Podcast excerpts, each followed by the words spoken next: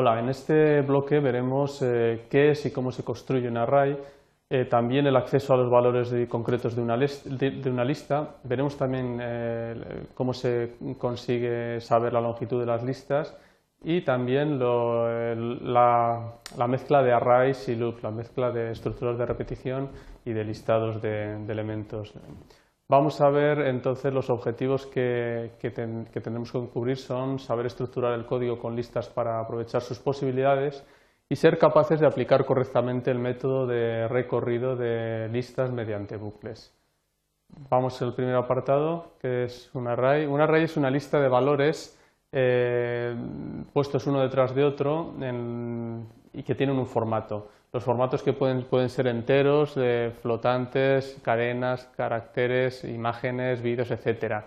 Mm, se escribe de la siguiente manera, se pone un nombre de una variable, lista enteros o cualquier otra, y, delante eh, se, encabeza con la, depende del formato que tengamos, que sean los elementos, en este caso es una lista de enteros, abro corchete, cierro corchete, pongo la variable y detrás del igual se abre la llave y se ponen eh, seguidos, separados por comas los elementos que, vamos a, que, vamos a, que va a tener esa lista. Mm, otra manera de crear listas es eh, crear primero crear listas vacías en cierta manera, pero de formato y con un número, con un, número de longitud, que sería esta otra manera. Creo una variable que se llama otra lista, una, una, un array, y eh, le digo que, que contenga 13 elementos. Pongo new int 13, con lo cual habré creado una lista de 13 elementos que en un principio no he asignado valor a cada uno de ellos. Para asignar valores a los, elementos de la lista se hace de esta siguiente forma.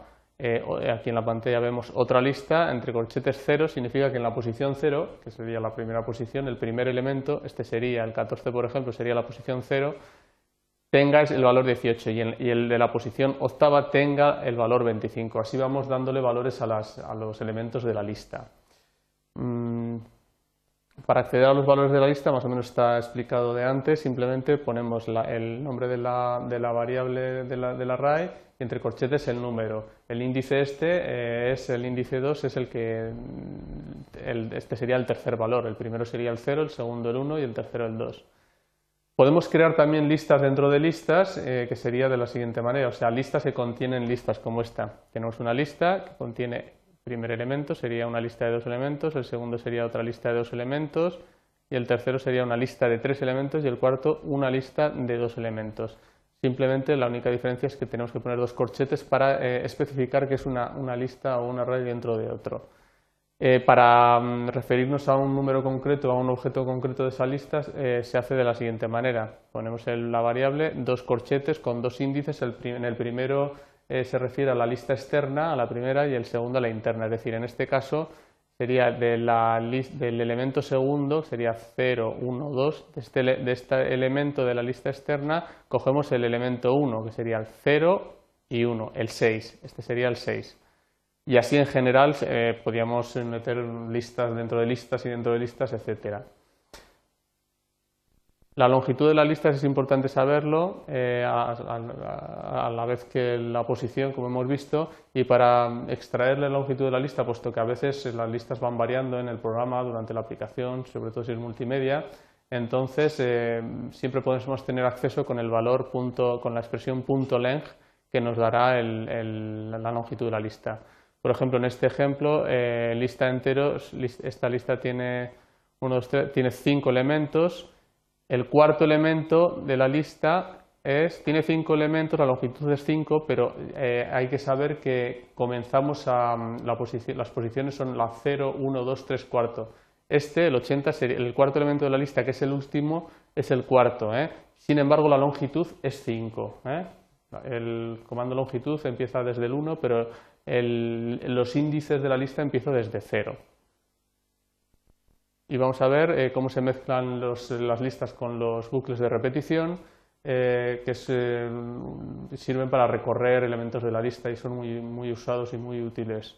Eh, aquí tenemos una lista con una serie de números, que son estos de aquí, y vamos a ver seguidamente cómo este bucle de repetición, que va desde i igual a 0 hasta i, que sea menor que lista de enteros.len, que la longitud de la lista, que son 13 elementos, creo, o sea que irá, i irá contando desde 0 hasta 12, que son los índices de esa lista, irá sumando de uno en uno y con ello nos va a ir dibujando, mm, dependiendo de, la, de dónde esté ahí, un círculo en el que el primer parámetro del radio del círculo sea los parámetros correspondientes a la lista que hay arriba. O sea que irá dibujando círculos con las coordenadas que estén aquí arriba, las coordenadas horizontales de aquí arriba. La coordenada vertical será siempre la 100 y el ancho y el alto del círculo será 25. Bien, pues esto es eh, más o menos la explicación. Ahora vamos a, ver a, pasar a pasar a ver una serie de prácticas para mm, ejemplificarlo y que se entienda mejor. Aquí tenemos un código de processing que, los que nos genera, bueno, que hemos creado una, estrella, un polígono eh, con forma de estrella eh, con la estructura de vértices. Hemos creado dos listas X e Y que son números, números enteros. Cada, la, coordenada, la lista llamada X va a ser las coordenadas horizontales de cada punto y la lista Y va a ser las coordenadas verticales de cada punto. Eh, entonces, con la estructura Begin Shape de vértices, eh, vamos dibujando los vértices. Entonces, eh, Begin Shape comienza a dibujar un vértice detrás de otro, entonces con un bucle de repetición vamos a ir pasando de uno a otro. Y va, igual va, desde cero perdón, hasta la longitud de la lista, como hemos visto anteriormente, va a ir pasando todas esas coordenadas y va poniendo el vértice X, la posición X, Y, o sea, la, primera posición de X pondrá el 50 cuando Y sea 0 y cuando, cuando X sea 0 y cuando Y sea 0 pondrá 18. El primer punto lo pondrá aquí, el segundo hará el bucle y, se irá a los dos otros puntos, a los tres, al cuarto de las dos listas y así irá poniendo todos los vértices hasta que lo cierre. Cierra la lista y así hemos creado esta, esta, esta estrella. También hemos puesto unos circulitos para ver que, bueno, para detectar los, los, puntos, los vértices y de la misma manera hacemos un bucle de, repetición de la misma estructura, solo que en vez de poner vértices ponemos eh, elipse, el, centro, que sería X e Y, las coordenadas Y, las coordenadas Y latina que vayan pasando en las coordenadas de las listas, con lo cual se van construyendo todos los circulitos a un radio de 3x3 y a un color de relleno de 255 como queda especificado aquí en el RGB. Vamos a ver otro, otro ejercicio. Vamos a ver. Eh, el 28 es más o menos igual que el anterior, solamente que hay un... Eh, perdón, este no era. Me he adelantado este de aquí. Es el mismo que el anterior, con las mismas coordenadas, solo que en vez de poner dos listas he puesto una lista con las coordenadas en otras listas internas ¿eh? de dos elementos. Como vemos, hay una lista que se llama point y, dentro tiene los elementos que están formados por listas de dos coordenadas ¿eh? que corresponderían a los otros puntos, a, la misma estrella de antes. ¿eh? Entonces ahora más o menos es lo mismo, solo que aparte de cambiar el color hemos hecho dos. vamos a ver, en la primera para hacer la primera, eh, Shape, vamos a hacer los vértices, pongo i desde 0 hasta la longitud, lo mismo que antes, y voy poniendo en vértices points, eh, voy extrayendo las eh, coordenadas, coordenada horizontal de un punto, coordenada vertical del otro punto. Eh, cuando i es 0, coge el primer elemento 0, 0, y pone, en i pone el 0, 1, o sea, pone en el primer vértice este y en el segundo este. Cuando i vale 2, cuando i vale 1 pondrá este y este y así sucesivamente eh, irá poniendo todos los vértices de la estrella. La hemos coloreado de color amarillo, como está aquí eh, especificado. Y aquí eh, abajo hacemos un escalado, un escalado para hacer con las mismas coordenadas la estrella más grande, con factor de escala 4.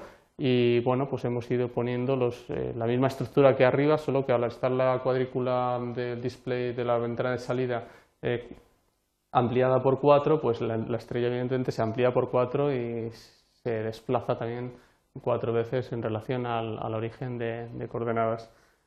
Bien, y ahora sí que vamos a ver el ejercicio que había salido antes, es este, el último, en el que vamos a, vamos a utilizar una, una lista de números enteros, que es esta de aquí, que tenemos aquí, aquí abajo, y estos números lo que van a ser es la altura de estas barras. Son rectángulos cuya altura es esta. De hecho, eh, podemos, por ejemplo, este de aquí cambiarlo. Si cambiamos, por ejemplo, este, en vez de 310 le digo que tenga 300, veremos que ahora este ha pasado a tener 10. O sea, eh, cada número de estos va a definir la, altura de estas barras. También lo vamos a hacer de la misma manera, es, una lista en la que luego hemos hecho un recorrido de la misma con una estructura de, bucle o de repetición. vamos a verlo, bueno, aquí el tamaño, el fondo blanco, creo tres eh, variables que son total, barra y hueco y cada una de estas más o menos lo que significa es lo siguiente, la, eh, total será un número que va desde aquí hasta aquí, o sea, lo que es el ancho de la barra más el hueco. ¿eh? Eso sería el total, 36. Eh, la barra mide 24 y el hueco evidentemente medirá 36 menos 24. Evidentemente, si yo quiero hacer las barras más pequeñas, eh, el, programa funciona igual, solo que me sale, mm, me sale de esta manera. el total es 36, la barra ahora vale 8 y el resto sería eh, lo que vale hueco. Y otra posibilidad que tenemos sería ampliarlo un poco, con lo cual las variables las vamos cambiando y evidentemente las formas van cambiando. Bien, seguimos para ver lo, de las alturas con el bucle de repetición y el listado. Entonces, bueno, rellenamos de fondo negro, rellenamos los rectángulos de negro, tenemos aquí la, lista, como ya explicaba anteriormente, con los valores de las alturas. Hago el bucle que va desde 0 hasta menos, eh, menos 11, que es la, barra máxima, y va sumando de 1 en 1, ¿eh? va sumando 0, 1, 2 hasta, hasta 10. Hay, hay 11, 11 rectángulos. Entonces empiezo rect, eh, hueco partido por 2, el hueco en este caso es pequeñito, es este, sería 36 eh, menos 30 sería 6, pues sería 3 más total por i. Total eh, vale 36, pero al multiplicarlo por el primer parámetro que por i, que es 0, sería 0, con lo cual con, con, este primer parámetro vamos a poner el punto inferior izquierdo del rectángulo, el siguiente sería este, el tercero este, etcétera. Por eso hacemos esto para que vaya sumando el hueco total.